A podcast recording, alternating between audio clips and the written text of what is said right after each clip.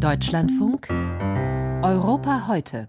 In vielen Ländern Europas verstärken hohe Politiker und Militärs derzeit ihre Warnungen vor einem russischen Angriff. Der schwedische Zivilschutzminister sagte vor wenigen Tagen, lassen Sie es mich mit der Kraft meines Amtes tun, es kann Krieg in Schweden geben. Der Oberbefehlshaber der britischen Armee hat wegen der Bedrohung durch Russland die Einführung der Wehrpflicht gefordert. Auch das Thema atomare Abschreckung ist in diesem Zusammenhang zurück auf der Agenda. Am Wochenende berichteten britische Medien, dass die USA erneut Atomwaffen in England stationieren wollen. 2008 hatte Washington diese von dort abgezogen. Im letzten Interview, das Wolfgang Schäuble kurz vor seinem Tod gegeben hat, forderte der CDU-Politiker gar eine europäische Alternative zum atomaren Schutzschild der USA. Eine Idee, die aktuell verstärkt in Thinktanks und an Universitäten diskutiert wird. Darüber wollen wir jetzt sprechen mit Jan Techau. Er hat viele Jahre im Bundesverteidigungsministerium in Berlin und für Thinktanks in Berlin und Brüssel gearbeitet. Heute ist er Europadirektor der US-amerikanischen Politikberatungsfirma Eurasia. Guten Morgen, Herr Techau. Guten Morgen, Herr Neu. Herr Techau, Deutschland wird seit Jahrzehnten von einem amerikanischen Nuklearschirm geschützt. Nun gibt es Rufe nach einer europäischen Alternative. Wird diese Debatte in den USA wahrgenommen? Ja, die Debatte wird in den USA wahrgenommen und zwar schon seit einer äh, ganzen Zeit. Es ist ja in Amerika eine sehr intensive Debatte darüber äh, am Laufen, wie stark Amerika sich in Europa weiterhin exponieren soll als Schutzmacht. Ähm, auf beiden Seiten des politischen Spektrums wird das diskutiert und dazu gehört auch diese Nuklearfrage. Das ist ein bisschen ein Thema für Feinschmecker und Experten, ähm, aber die Amerikaner sind sich sehr bewusst, welche Rolle sie sozusagen in, in Europa spielen. Allerdings kommen unterschiedliche äh, Fraktionen in Amerika kann natürlich zu ganz unterschiedlichen ähm, äh, Ergebnissen in dieser Debatte. Ähm, für die Amerikaner ist die hauptsächliche strategische Frage äh, Amerikas mittlerweile China und Asien und nicht mehr so sehr Europa. Und das ist natürlich etwas, was die Europäer dann äh, in Verlegenheit bringt.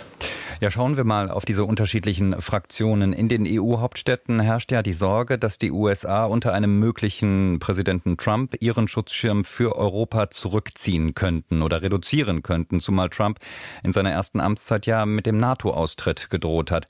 Wie realistisch ist aus Ihrer Sicht ein solcher Schritt und wann wäre er überhaupt äh, durchzuführen? Also das ist die Frage, die im Moment niemand genau beantworten kann, wie ernst es Trump meinen würde in einer möglichen zweiten Amtszeit ähm, mit diesem Abzug aus Europa, mit dieser äh, ja sozusagen vollständigen ähm, Entblößung Europas, wenn man so will, indem man eben aus amerikanischer Sicht äh, den Footprint, also die Präsenz vor Ort deutlich verringert. Sicherheitspolitisches Denken ist ja immer das Denken im Worst Case.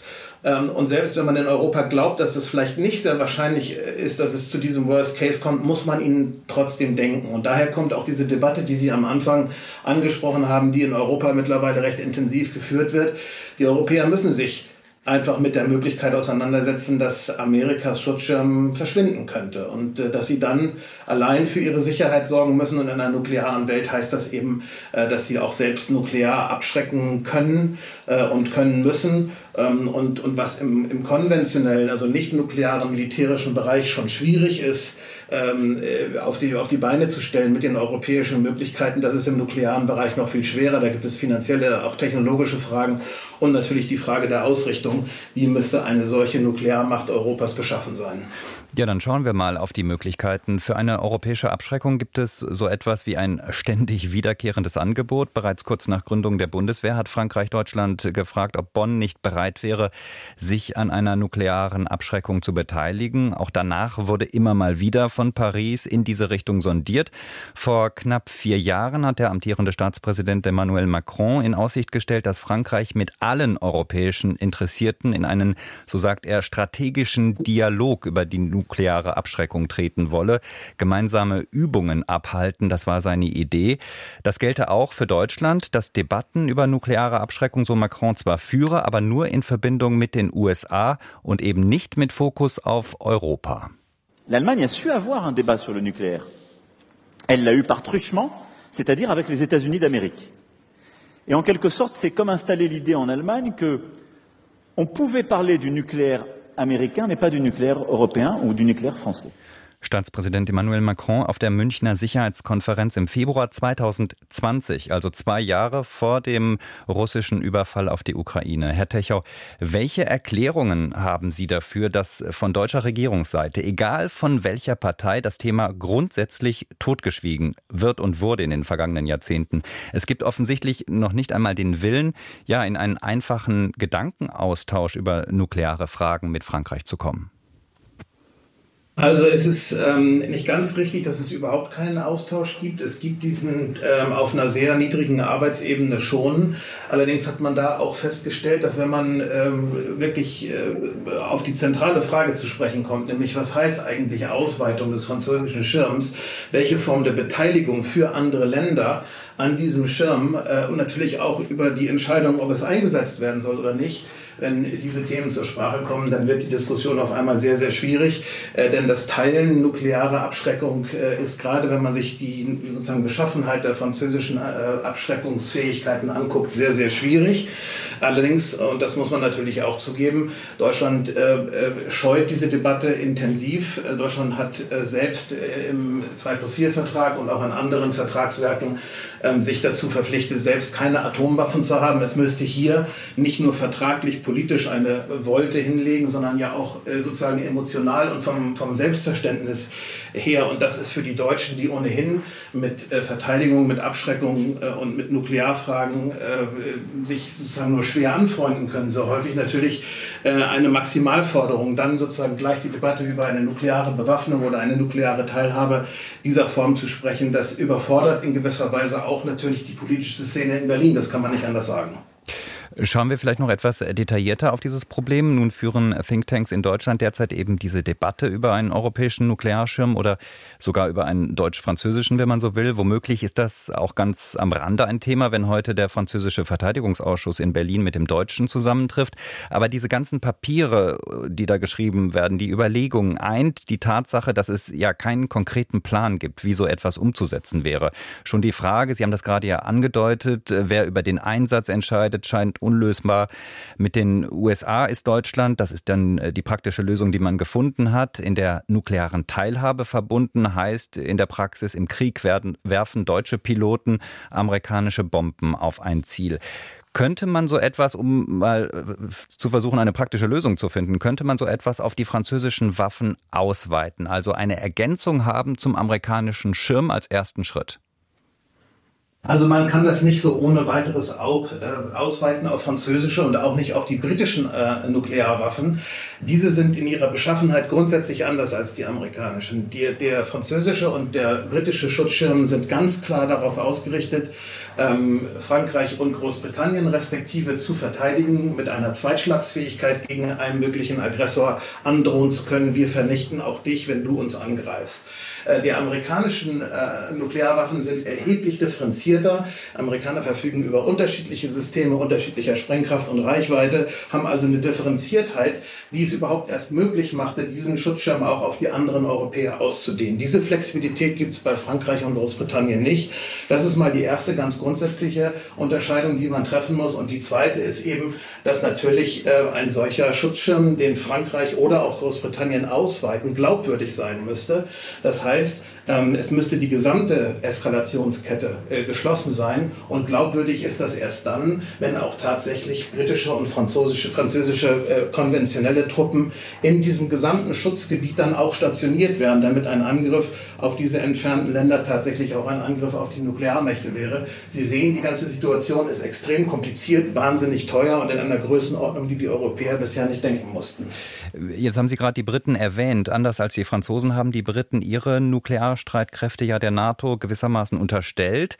Äh, in Frankreich ist es so, dass Frankreich ja nicht Teil der nuklearen Planungsgruppe der NATO ist, also sozusagen ein bisschen außen vor. Wäre London aus Ihrer Sicht daher der bessere Partner für einen europäischen Schirm? Nein, die ähm, Probleme sind ganz ähnlicher Natur. Also die Briten haben ihre Atomwaffen nicht der NATO unterstellt. Sie sind voll souverän, was den Zugriff auf ihre eigenen Nuklearwaffen angeht. Ähm, sie sind in der Planungsgruppe so, wie Sie gesagt haben. Das Problem ist aber eben anderer Natur, wie gerade gesagt, eine Ausdehnung dieser sehr limitierten und sehr einseitig ausgerichteten Nuklearpotenziale dieser Länder auf den gesamten europäischen Kontinent ähm, ist, ist technisch schwierig, ähm, ist von der Größenordnung her fast kaum bezahlbar und hätte eben dieses Glaubwürdigkeitsproblem, solange diese neuen nuklearen Schutzmächte sich nicht selber auch in Europa sozusagen äh, exponieren würden. Und ähm, keine dieser Optionen ist im Grunde äh, aus militärpolitischer Sicht heute denkbar, ähm, auch äh, in Worst Case kaum denkbar. Wer soll das stemmen? Es bleibt einfach äh, die Tatsache im Raum stehen, dass ohne diesen amerikanischen äh, Schutzschirm die Europäer über lange Zeit vermutlich äh, sozusagen nuklear verwundbar bleiben. Sie haben das Thema Glaubwürdigkeit erwähnt. Glauben Sie denn, also Abschreckung hat ja immer zwei Seiten, derjenige, der abschreckt und derjenige, der sich abschrecken lässt. Glauben Sie denn, dass die Russen einen europäischen Atomschirm ja perspektivisch, egal in welcher Form, für glaubwürdig halten würden? Also sie würden ihn dann für glaubwürdig halten, wenn er all die Bedingungen erfüllt, die man eben erfüllen muss. Und das ist eine komplizierte Eskalationskette, die wie gesagt geschlossen sein muss, von der kleinsten konventionellen bis hin zur nuklearen Stufe ganz oben. Äh, sie würden es ernst nehmen, ähm, wenn die Nuklearmächte, die den ganzen Rest Europas schützen wollten, eben auch vor Ort präsent wären. Dann würde sich die Kosten-Nutzen-Kalkulation, die man in Moskau aufstellt, ähm, sofort verändern. Ähm, aber dafür bedürfte es natürlich einer, einer Anstrengung, einer politischen und fiskalischen und militärischen Anstrengungen, von denen im Moment in Europa sich niemand so recht vorstellen kann, dass die Europäer das selber hinbekommen. Dann zum Abschluss noch die Frage nach den Zeiträumen. Nukleare Abschreckung, Sie haben das ja gerade schon gesagt, das ist eine Welt für sich, auch bei den Streitkräften. Und jedes Land hat da eigene Denktraditionen. Wie lange würde es denn realistisch dauern, wenn Deutsche und Franzosen, nehmen wir mal das Beispiel, da aufeinander zugehen würden? Sprechen wir da bei dem Aufbau einer solchen Kapazität von Jahren oder eher Jahrzehnten? Ja, auf jeden Fall von Jahren, vermutlich von Jahrzehnten, ähm, weil das ja bedeuten würde, dass man nicht nur einen politischen Comment finden müsste darüber, wie sowas zu organisieren wäre, sondern es müsste eben auch das französische Nukleardispositiv deutlich ausgebaut werden. Das ist teuer, das äh, braucht auch Zeit. Ähm, und dann müsste eben eine französische Vorstationierung, wie schon erwähnt, stattfinden, damit dieser französische Schutz für Deutschland oder für andere Länder auch glaubwürdig wäre.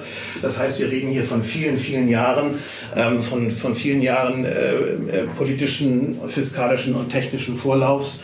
Ähm, das heißt, äh, eine kurzfristige, ein kurzfristiges Ersetzen des amerikanischen Abzuges wäre so oder so gar nicht zu erreichen, selbst wenn die Länder fest entschlossen wären, das zu tun.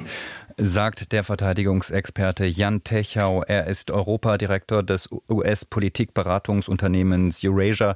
Besten Dank für Ihre Einschätzung heute Morgen. Ich danke Ihnen.